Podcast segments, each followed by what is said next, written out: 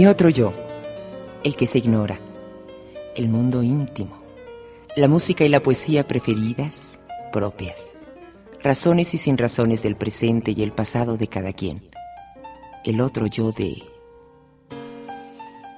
La doctora en Derecho, Pauline Capdeville.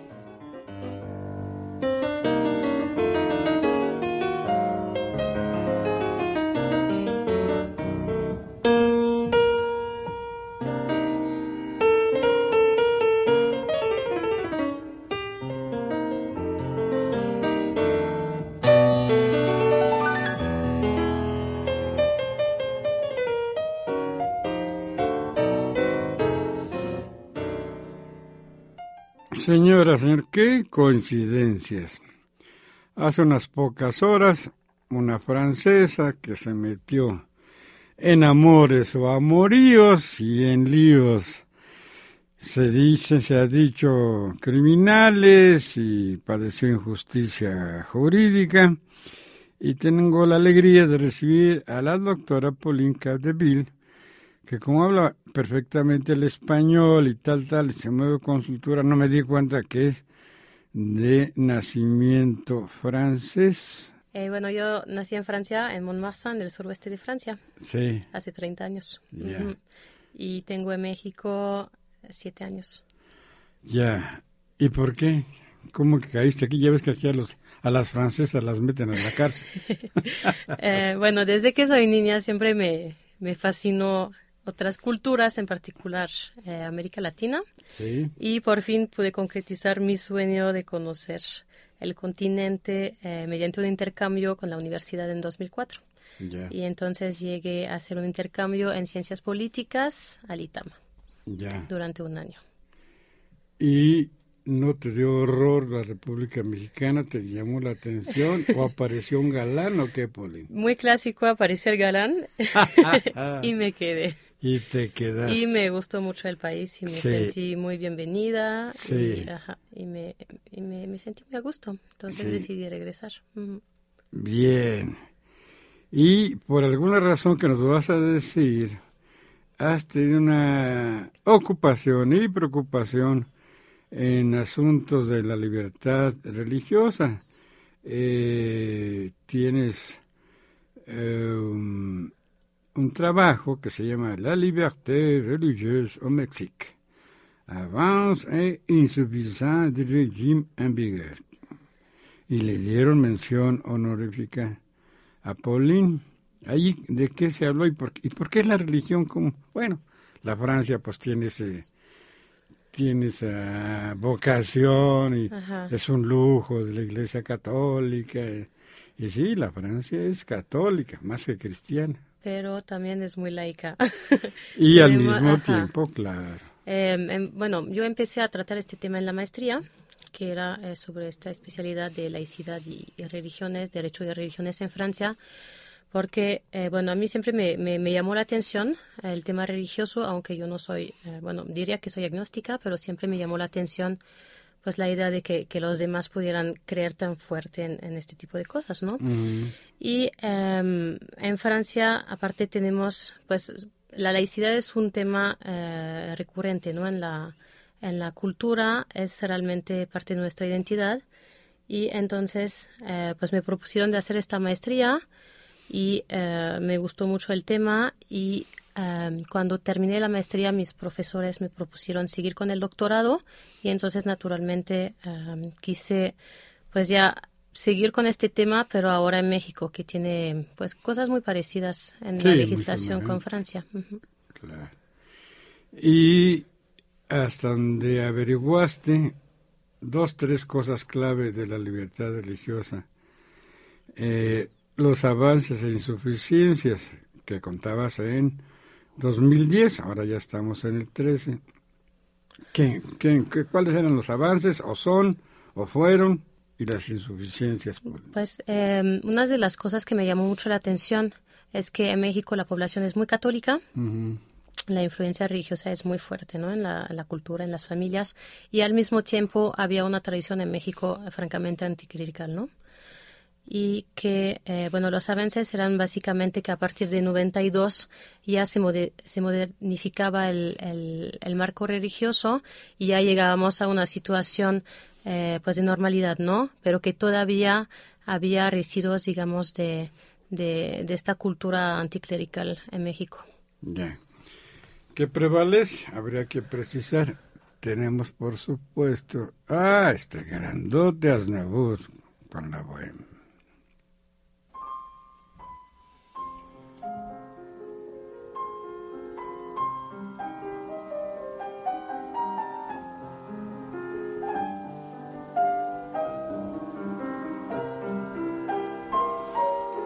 Je vous parle d'un temps que les moins de vingt ans ne peuvent pas connaître. Montmartre en ce temps-là accrochait ses lilas jusque sous nos fenêtres et si l'humble garni qui nous servait de nid ne payait pas de mine. C'est là qu'on s'est connu, moi qui criais famine et toi qui posais nu. La bohème, la bohème ça voulait dire on est heureux. La bohème, la bohème, nous ne mangeons qu'un jour sur deux. Dans les cafés voisins, nous étions quelques-uns qui attendions la gloire. Et bien que miséreux, avec le ventre creux, nous ne cessions d'y croire et quand quelques bistrots, contre un bon repas chaud, nous prenaient une toile, nous récitions des vers groupés autour du poêle en oubliant l'hiver.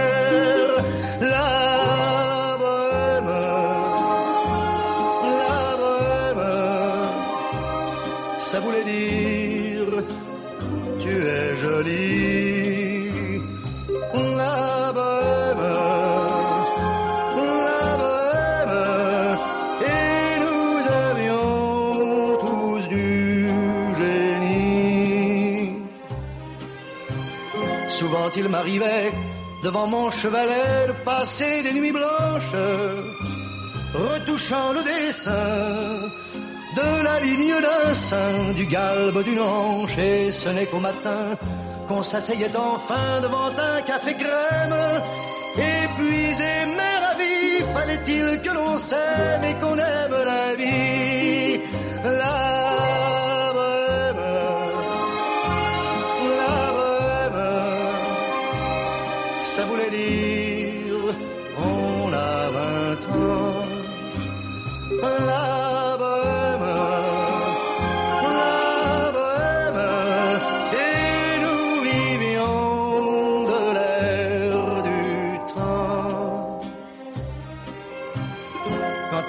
Des jours, je m'en vais faire un tour à mon ancienne adresse.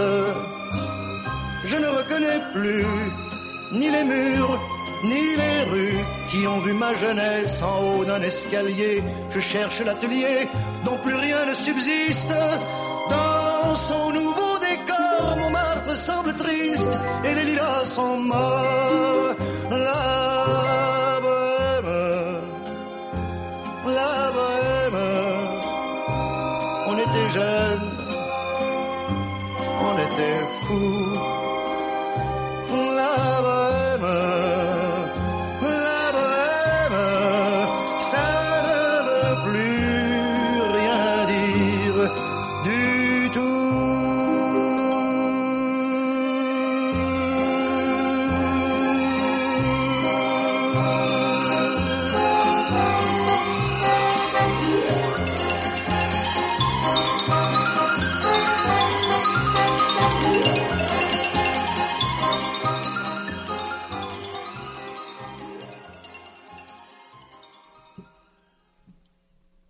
La muy joven y jurista Pauline Capdeville em, ha tenido reconocimientos, eh, por ejemplo, Inés Marseille, tres premios de la maestría profesional con el tema Derecho y Religión. ¿Y ahí cuáles son las tesis? Y, tú, Pauline, qué, qué posición.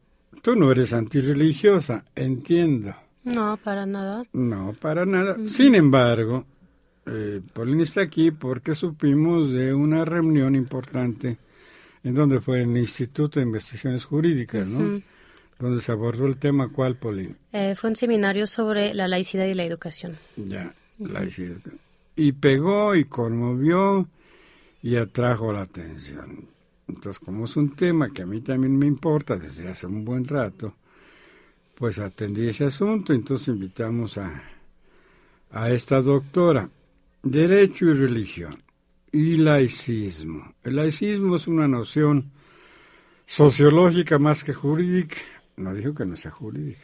¿El laicismo qué es? Eh, bueno, el laicismo se considera tradicionalmente, se hace una distinción entre lo que sería el laicismo y la laicidad. Es una distinción que fue promovida por la Iglesia Católica, de hecho, y que, eh, bueno, por un lado, el laicismo sería una versión eh, combativa y anticlerical eh, pues de la separación entre el Estado y la Iglesia y en cambio la noción de laicidad se usa en la actualidad para em, em, explicitar una versión mucho más em, apaciguada del, del, fenómeno, una versión mucho más moderna donde la laicidad no es antirreligiosa, sino que trata de, de promover una autonomía eh, entre el, el, Estado y la Iglesia, ¿no? En beneficio de todos los individuos y de todas las confesiones religiosas.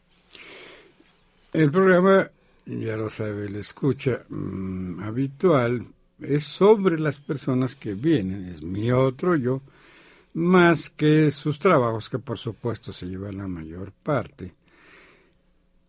Siendo del sur de la Francia, que infortunadamente yo no conozco, Pauline me la recomienda, eh, siendo francesa, tus papás tampoco tienen una confesión ni una praxis religiosa.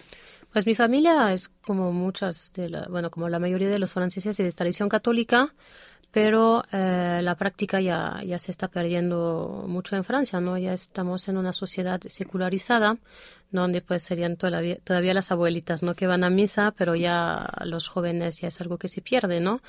Eh, eso a nivel católico. Por otro lado, eh, por ejemplo, con la religión musulmana, eso sí es una mm, problemática muy diferente, ¿no? Porque justamente las nuevas generaciones eh, se sirven eh, del Islam para, digamos, como una reivindicación ¿no? frente al, Estado francés. Entonces sí son, son dos cosas muy diferentes. Pero el catolicismo en Francia es más ahora de, tradición, digamos que los niños hacen su primera comunión, pero hasta ahí, ¿no? Hay muchos niños que nacen fuera de matrimonio, creo que la tasa es de 56%, o sea, ahí realmente, pues la, la gente todavía puede ser creyente, pero sí la práctica se, se abandonó muchísimo. ¿Tú estudiaste en escuela que aquí llamamos confesional? No, yo fui a la escuela pública como igual muchos de los franceses, aunque sí hay muchas escuelas católicas en Francia. No son mayoría las escuelas confesionales. No, pero sí. Son sí, abundantes. sí, sí, sí, De hecho, eh, tienen subvenciones del Estado francés. Cuando mm, aceptan seguir el programa de enseñanza oficial, el Estado francés da subvenciones para pagar los maestros y para los gastos de funcionamiento y así permite que pues todos los, lo, que los padres de familia puedan decidir libremente si mandar sus hijos a escuelas públicas o a escuelas confesionales. ¿Tu estancia en la Francia fue en tu tierra, como decimos aquí, o, o en la o en París o en otros lados? Bueno, yo nací en, ahí en el Océano Atlántico, pero desde los cinco años he vivido en Toulouse. Y pues no, París para mí igual es como de turista, la verdad. Sí, como yo. Sí, sí, sí. Bueno, un poco más que eso. Y la vida, tu conciencia, tu vocación de jurista, ¿cómo se incubó, Pauline? Pues yo eh, me acuerdo que quise aprender derecho para saber los derechos que me tocaba, ¿no? Eso era como la idea. ¿Como ciudadano o como mujer? A las dos. Como ciudadana, más que todo. Estaba así Eh, igual tenía mucha inquietud sobre los derechos humanos, siempre me llamó mucho la atención eh, las, las, situaciones de violaciones de derechos humanos en el mundo, entonces era en esta óptica, ¿no? ¿Tienes hermanos? Tengo una hermana mayor. Una hermana. ¿Se quedó allá? Sí, sí, es trabajadora social. ¿Y tus papitos están también allá? Sí. Y tus amigos nos dicen, ya regresa, es allá con los salvajes, salvajes. no digo, los amigos se fueron ahí en muchos lados, en España, en París, en Bélgica. Se dispersó. Sí, sí, sí, sí, sí, hay mucha movilidad. Los estudios fundamentales o primarios fueron la escuela primaria, ¿cuántos años? Eh, cinco años. Cinco años, uno menos que aquí. ¿Y luego? la secundaria. La secundaria. Cuatro años. Cuatro años. Y la preparatoria, tres años.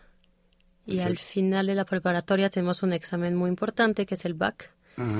Y que ya nos permite de poder entrar a la universidad. ¿Qué es difícil? ¿Qué es fácil? Eh, creo que la tasa cada año de éxito al BAC es de 80 y algo por ciento, ¿no? Mm. Pero sí, sí es mucho trabajo, o sea, sí lo tomamos muy en serio. Sí. Sí, sí, sí, nos preparan, toda la, preparatoria es la preparación a, este examen. Con materias como cuáles que te preparan. Pues, las clásicas, matemáticas, eh, francés, dos idiomas, eh, eso depende. Por ejemplo, yo como soy, del suroeste, normalmente es inglés y español, ¿no? Pero por ejemplo los parisinos normalmente estudian alemán o en Marsella, Niza, más italiano, ¿no? Y ya después hasta tenemos música, deporte, eh, filosofía, etcétera, ¿no? Mm, lo común. Sí. Calaveras y diablitos con los fabulosos cáliz. ¿Tú la pediste? Sí.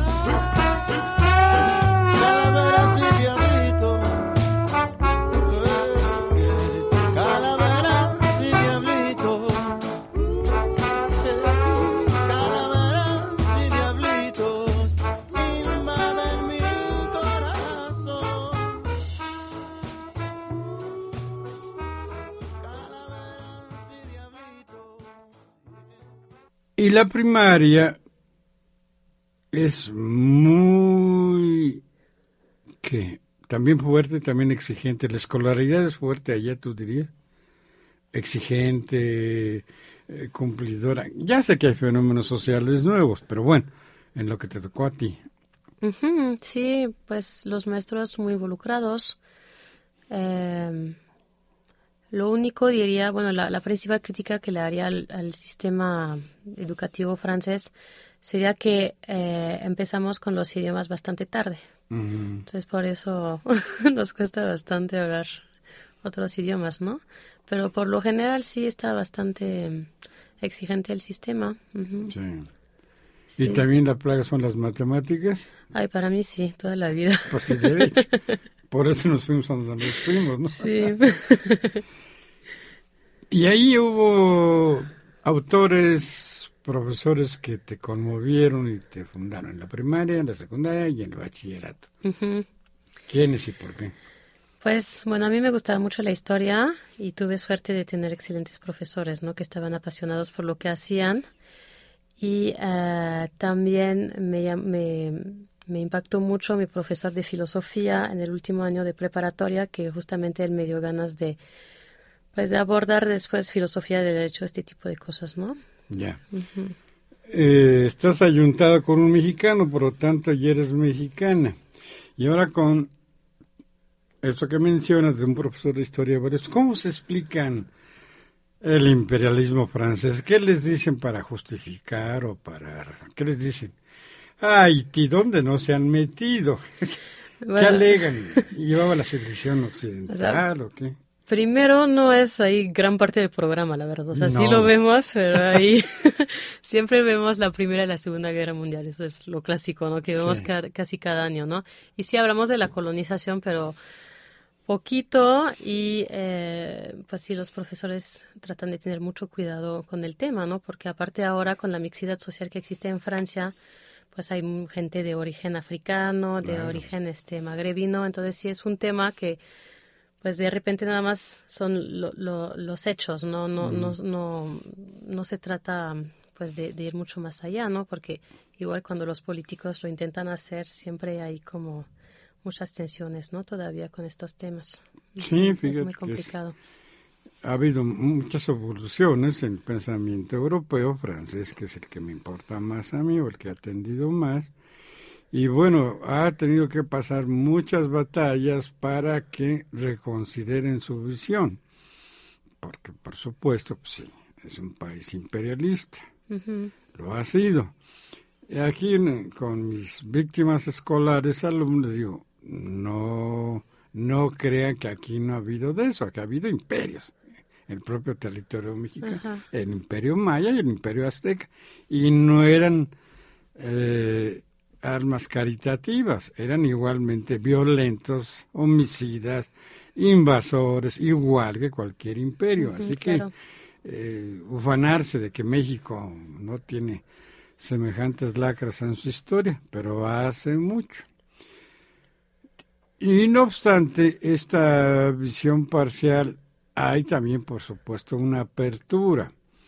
Eh, no con la historia, pero sí con las artes. Tu arraigo ya en México tiene antecedentes, ¿cómo supiste qué pensabas de América Latina? ¿Tenías noticia de México? ¿Guácala o qué? Bueno, yo, yo de niña lo que me llamaba mucho la atención era las aventuras de Tintín, el reportero belga que visitaba el mundo. Sí. Y pues no sé, me gustó mucho ahí los, los libros sobre Perú y México, ¿no? Ya. Entonces, esto de niña me llamó mucho la atención y leía mucho, bueno, nada más decía a mi mamá que quería leer cosas que pasaban en Latinoamérica, ¿no? Cuentos o cosas así. Y así desarrollé este imaginario, ¿no?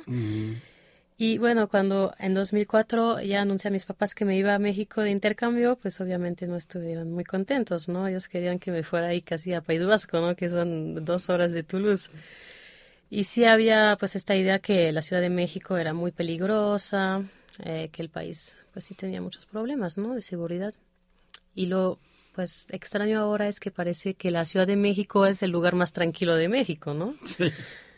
Sí, sí, sí, comparado con otros que no alivian nada, pero te sitúa. Y que llegas, y que dices, ¿y esto qué es? ¿Llegaste a la Ciudad de México directamente? Sí, Claro, llegué a la. Ciudad de México y pues fui recibido en el ITAM. Entonces primero tuve una imagen, una imagen un poco distorsionada de México, ¿no? Sí, por supuesto. Ajá. El ITAM. Sí, me sorprendí bastante, ¿no? Pero ya poco a poco, este, pues sí me di cuenta de que, pues, bueno, no representa a México, es una parte de México Sí. y que sí, obviamente hay muchas otras cosas, ¿no? Y que no se puede resumir definitivamente a, a esta escuela, ¿no? Pero igual yo tenía ganas de venir a México justamente pues para conocer la cultura y todo, entonces pues viajé bastante. El- este año de intercambio fue más de viaje y de conocer la cultura que realmente de, de estudios, para ser honesta, ¿no? Pero y fuiste al norte y al sur y a todos lados y Sí, te encontraste con los mini Méxicos, ¿no? Porque no hay uno, ¿no?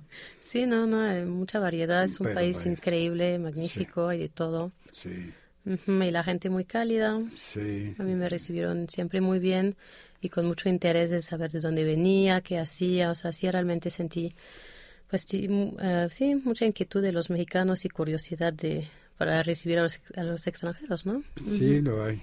Ujú. Bueno, y además la Francia ha sido de lo más simpático con todo para el pensamiento y la visión, ya en mucho arrasada por eh, los anglosajones, ¿no? Por la música, la cinematografía y otros influjos. Pero es de decirse que Francia tiene importancia grande. Y ahora que mencionabas sobre el país, el Fondo de Cultura Económica tiene obras de autores franceses, ciertamente más que nada por la cultura maya, y el interés es importante, y el influjo de la cultura francesa se advierte en lugares como Oaxaca, ¿quién diría? ¿no? Seguramente es de las partes donde hubo una presencia fuerte y a donde va el turismo eh, que viene de tu país y- y, de Europa. El turismo avesado, pues ciertamente que va, bueno, iba, sobre todo a Acapulco, ahora va a Cancún, pero Oaxaca es imprescindible para el turismo europeo y sobre todo francés, ¿no? Sí, sí, la, bueno, lo- nosotros los franceses nos gusta el turismo un poco más cultural, bueno, no Sí. digo que no vamos a la playa, ¿no? Sí. Pero sí nos, nos gusta, pues hay esta inquietud para ir a un país y conocer la cultura y la gente, ¿no? Sí, no sí, sí. solamente hay un complejo turístico muy bonito. Sí, Entonces, este, Oaxaca, Chiapas sí son destinos que nos encantan. Importantísimo. Sí, sí, sí, sí. Curiosamente, las regiones más pobres de la nación, pero ¿qué le vamos a hacer? Peter John John John Fox. ¿Lo pediste también tú, Polín? Sí. Bueno, muy internacional la doctora Polín.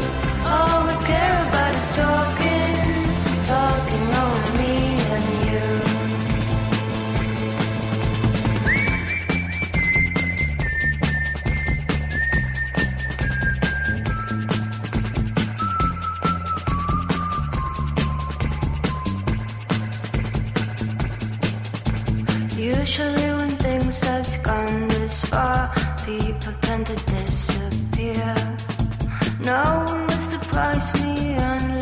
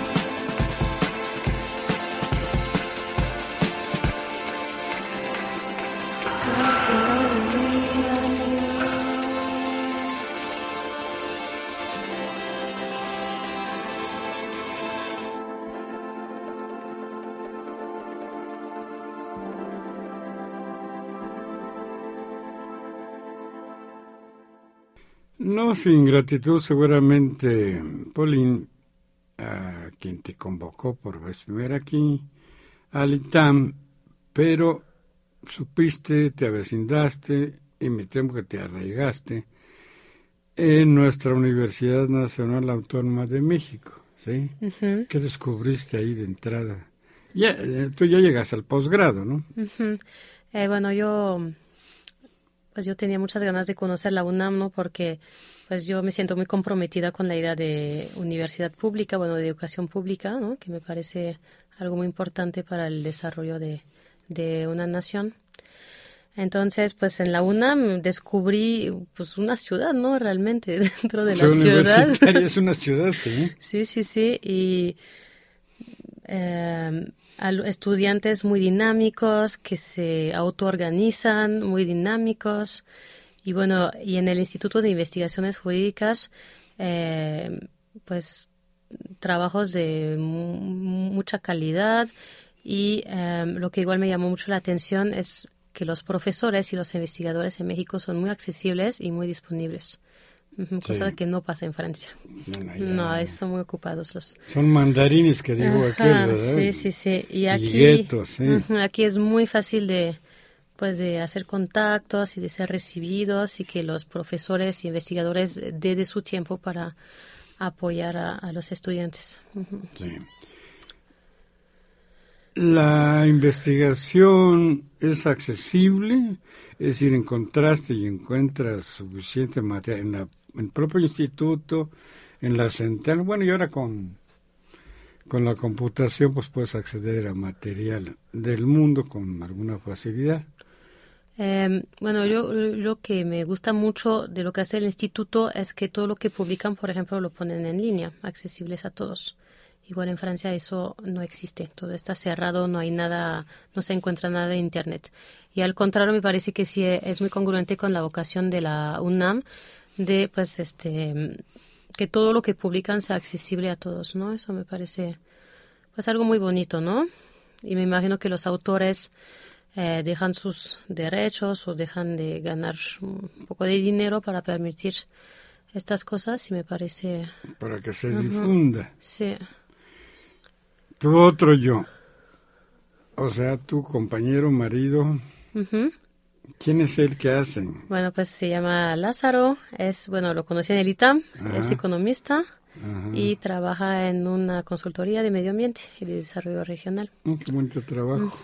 Seguramente. Sí, sí, sí. Bueno, es que como es economista, obviamente no estamos de acuerdo en nada, pero bueno, da la ocasión de debates ahí muy interesantes en casa, ¿no? Todavía no tiene niñitos.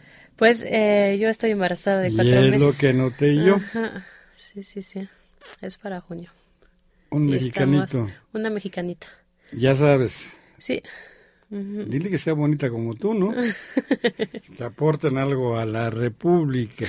Pues ¿Y en dónde vives, Paulín? Vivo en Parque Hundido. Ah, pues aquí cerca, Sí, acabamos de mudarnos, de hecho, a un departamento un poco más grande para recibir a la niña. a la criatura. ¿Y qué tipo de ilustración, testimonio voluntario? Porque la herencia francesa, pues está en tu corazón, en tu biografía.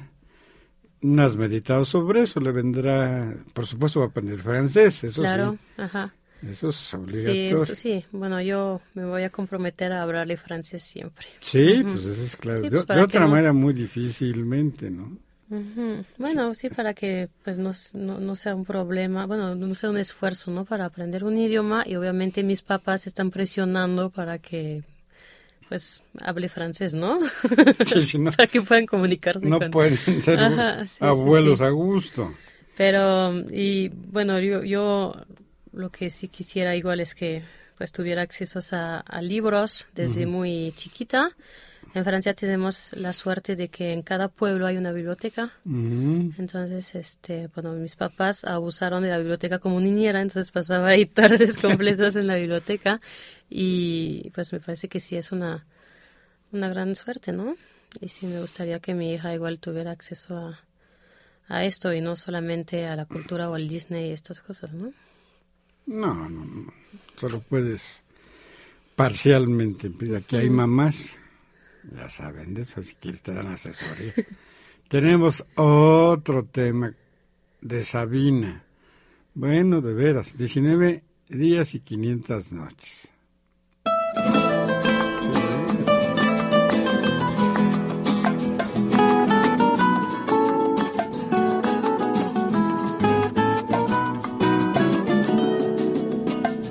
Nuestro duró. Lo que duran dos peces de hielo en un whisky on the rocks. En vez de fingir o estrellarme una copa de celos, le dio por reír. De pronto me vi como un perro de nadie ladrando a las puertas del cielo. Me dejó un neceser con agravio, la miel en los labios y escarcha en el pelo. Tenía razón. Mis amantes, en eso de que antes el malo era yo, con una excepción. Esta vez yo quería quererla querer y ella no, así que se fue. Me dejó el corazón en los huesos y yo de rodillas Desde el taxi y haciendo un exceso me tiro dos besos, uno por mejilla. Y regresé a la maldición del cajón sin su ropa, a la perdición de los bares de copas, a la cenicienta de saldo y esquina. Por esas ventas del fino laína, pagando las cuentas de gente sin alma que pierde la calma con la cocaína, volviéndome loco. Derrochando la bolsa y la vida, la fui poco a poco, dando por perdida. Y eso que yo, para no agobiar con flores a María, para no asediarla con mi antología de sábana fría y alcobas vacías, para no comprarla con bisutería, ni ser el fantoche que va en romería con la cofradía del santo reproche. Tanto la quería que tardé en aprender a olvidarla 19 días y 500 noches. Dijo hola y adiós. Y el portazo sonó como un signo de interrogación. Sospecho que así se vengaba a través del olvido. Cupido de mí. No, no pido perdón. No pido perdón. Para que si me va a perdonar, porque ya no le importa. Siempre tuvo la frente muy alta, la lengua muy larga y la falda muy corta. Me abandonó como se abandonan los zapatos viejos. Destrozó el cristal de mis gafas de lejos, sacó del espejo su vivo retrato. Y fui tan torero por los callejones del juego y el vino que ayer el portero me echó del casino del Torrelodones. Qué pena tan grande. Negaría el santo sacramento en el mismo momento que ella me lo mande. Y eso que yo, para no agobiar con flores a María, para no asediarla con mi antología de sábana fría y alcoba vacía, para no comprarla con bisutería, ni ser el fantoche que va en romería con la cofradía del santo reproche. Tanto la quería que tardé en aprender a olvidarla 19 días y 500 noches y regresé a la maldición del cajón sin su ropa, a la perdición de los bares de copas,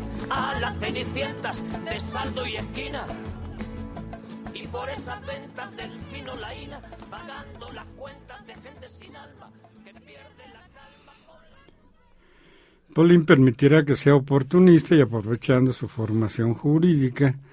Y el escándalo a mí ver excedido en torno a una subpaisana parcial, porque ya Pauline es, es, eh, francesa y mexicana, ¿no? Ya no eres francesa, Mm, Sí, pero mexicana. pero a punto de ser mexicana todavía no. Pues ya te casaste. No. Ah, eh, no se vale. Yo que tú, bueno. La señora Case, Ajá. ¿se acuerda? Bueno, pues yo creo que la decisión de la Suprema Corte de ayer fue una muy buena noticia para ella, pero también para el Estado de, de- de Derecho mexicano. Creo que ya era tiempo de mandar una señal fuerte, ¿no? Para, bueno, para que entendiéramos que la justicia, pues es sobre todo formas, ¿no? Porque sin formas finalmente, pues no se sabe lo que pasó en el fondo. Entiendo que para la gente que sí era convencidos de la culpabilidad de Florence, sí pudo ser bastante duro, ¿no? Pero pues yo honestamente, o sea, me pongo en su lugar y puedo entender de que pues sí se enamoró de la persona equivocada y No ocurre siempre eso, Poli. bueno, pero no sé, pongo en su lugar y yo pienso que igual cuando llegue a México, pues es difícil, ¿no? No, sin saber los códigos del país y la situación y pues este tipo de cosas del, que pues se pueden dar, ¿no? Como los secuestros o algo así, pues sí entiendo que pues que sea complicado, ¿no? Ubicar a la gente o o pues darse cuenta de que son actividades ilícitas, ¿no? Entonces, pues sí, sí me pongo en su lugar y me digo que efectivamente se pudo dejar, bueno, haberse dejar, dejado engañar, ¿no? No sé. Se Entonces, dejó, o sea que fue partícipe. Culminemos con lo que te lanzó, sino a la fama, hacia el conocimiento público, este seminario. Allí hubo posiciones eh, heterogéneas, no, aunque hubo una- un principio básico en torno a la, a la laicidad, ¿sí? Y las conclusiones fueron, ¿cuáles las principales eh, que quieras eh, señalar y que tú estimes mayores? ¿Qué pasa con hoy la laicidad en México? ¿O qué se Em, dijo allí? Pues, una, bueno, yo creo que lo que es importante eh, resaltar es que en México la laicidad es un tema muy importante porque todavía hay en la sociedad eh, una pugna muy fuerte, ¿no? Entre un proyecto más liberal y progresista y eh, fuerzas conservadoras, ¿no? Eh, especialmente en materia de derechos sexuales y reproductivos. El hecho, por ejemplo, de que en el Distrito Federal se haya reconocido eh, el derecho al aborto en las 12 primeras eh, semanas o el matrimonio entre personas del mismo sexo dio reacciones adversas en otros estados, ¿no? Donde eh, pues se buscó proteger la vida desde la concepción, este tipo de cosas, ¿no? Entonces me parece que sí el tema realmente merece ser discutido porque, eh, pues como se dijo en, en el seminario, que pues era como la conclusión, ¿no? Que la laicidad es necesaria para la democracia, que en un Estado confesional no, no puede existir eh, las libertades para todos en igualdad de condición. Ya. Y entiéndese, y seguramente hubo eh, recusación eh, y tu trabajo, tu proyecto, objeciones de conciencia en materia de aborto. ¿Qué es eso de objeciones de conciencia? Pues es este la situación que se da cuando un médico eh, se niega a practicar un aborto en, una, en un, un hospital público en razón de sus convicciones religiosas. Y también eh, estoy Pero no solamente religiosas, ¿o sí? Bueno, puede ser éticas o filosóficas, otro tipo de cosas, ¿Verdad? ¿no?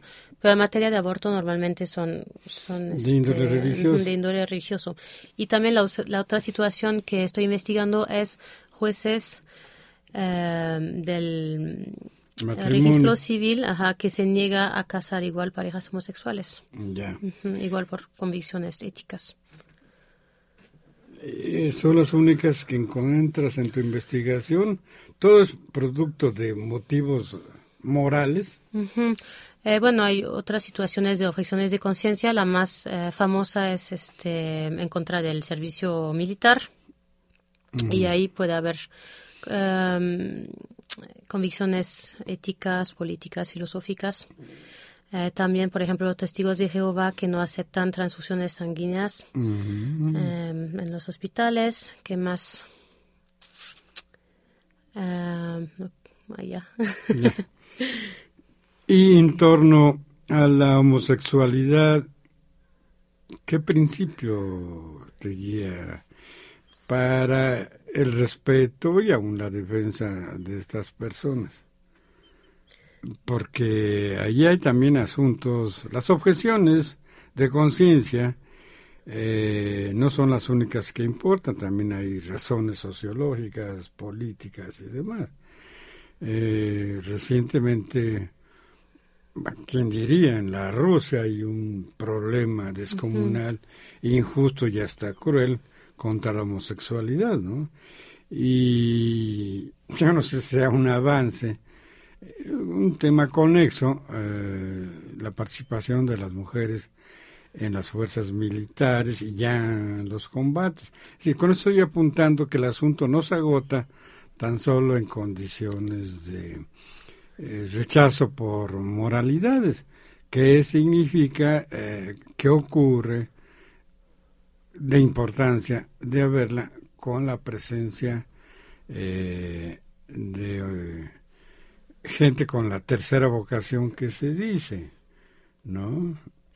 Pues yo creo que el, el principio rector en estas situaciones es el de igualdad, eh, pues la consideración que todos los individuos tienen la el derecho al mismo respeto a su dignidad humana y a la igualdad de derecho, ¿no? Entonces, eh, respecto a las parejas homosexuales, la- el, el sistema liberal en el cual vivimos pues tiene justamente eh, como objetivo pues que todo el mundo pueda vivir de acuerdo a sus convicciones, ¿no? A sus planes de vida. Entonces a mí me parece que sí es muy importante que haya un reconocimiento a estas parejas. Pero a ver, estoy de abogado del diablo. Todo el mundo tiene derecho a vivir de acuerdo con sus convicciones de vida. Hay un pleito espeluznante en alguna población, no, no recuerdo ahora si es Michoacán o creo que sí, y en algunos otros lados donde han expulsado a, a algunos de los lugareños. La Nueva Jerusalén, ¿no? Eh, bueno, es la más antigua, pero siguen más. Entonces, si, si vale el principio, todo mundo tiene derecho a vivir en convivencia, Ajá. de acuerdo con sus convicciones, entonces estos a los que yo repruebo, que expulsan gente, pues quieren vivir de acuerdo con sus convicciones. Y si un señor eh, o un grupo escaso no vive de acuerdo con mis convicciones mayoritarias, entonces no, se respeta el derecho, conste que soy abogado del diablo, de esas personas. Este señor no vive de acuerdo con nuestras convicciones, por lo tanto fuera. ¿Qué piensas de eso? Sí, bueno, pues el, el, el- es el límite tradicional a la libertad, ¿no? De respetar justamente los derechos de los demás. Nuestra esfera de libertad eh, se termina donde empieza la libertad de los demás, ¿no? Mientras eh, nuestros actos no producen daños a otras personas, pues ahí debería ser este un régimen de libertad, Pero ¿no? este es un lío enorme, porque entonces vuelvo a la abogacía del diablo. Oiga, me están limitando mi libertad de vivir como yo quiera, con mi gente y con mis convicciones. La presencia de una familia, o, o en el caso que hablamos, ¿por qué va a ser laico aquí? Usos y costumbres imponen una religiosidad entre precolombina y guadalupana. Es decir, lo que usted apunta es un problema que tiene también otros Sí. fondos, ¿no? Ajá, por ejemplo, en las comunidades indígenas, donde se expulsan eh, personas de credos diferentes, ¿no? Sí. Pues eso es sí, efectivamente un, un gran problema, ¿no? Porque de un lado tenemos el derecho a la autonomía de los pueblos indígenas y por otro lado eh, esta autonomía, eh, pues el límite es justamente el, el- el respeto a los derechos fundamentales que reconoce la Constitución mexicana. Pero obviamente en los hechos sí son situaciones muy complicadas que igual tienen eh, matices políticos, hay igual mucha presión sobre la, la tierra en estas comunidades, entonces se excluye personas porque son eh, municipios sobrepoblados. Sí, es, son, son, son cuestiones muy complicadas, ¿no? Sí, Yo creo que sí, uno de, de los retos de la laicidad en, en América Latina es justamente pensar en estas situaciones, Sí. ¿no? y, y no estamos hablando de África y de Asia. Pues qué gusto que el economista secuestró, sedujo a la doctora Pauline Capdeville y ya se arraigó aquí y qué bueno que va a tener una criatura a corto plazo. Muchas gracias. Muchas gracias, Pauline, por estar No, aquí muchas gracias a y ti. por ser Puma. Logren buenas razones y muchos amores.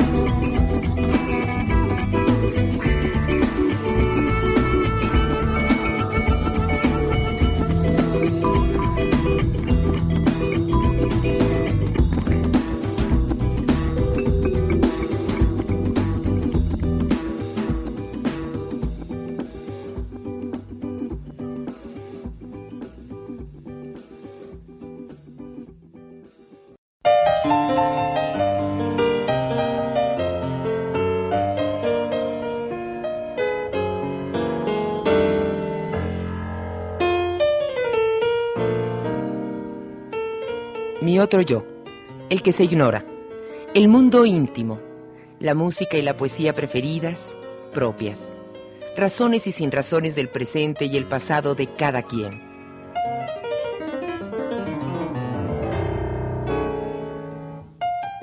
En el papel de Freud, Froilán López Narváez. Del otro lado del diván, Luis Luna, Fernando López Lavín, Lourdes Garzón y Graciela Ramírez, en una producción de Radio Educación.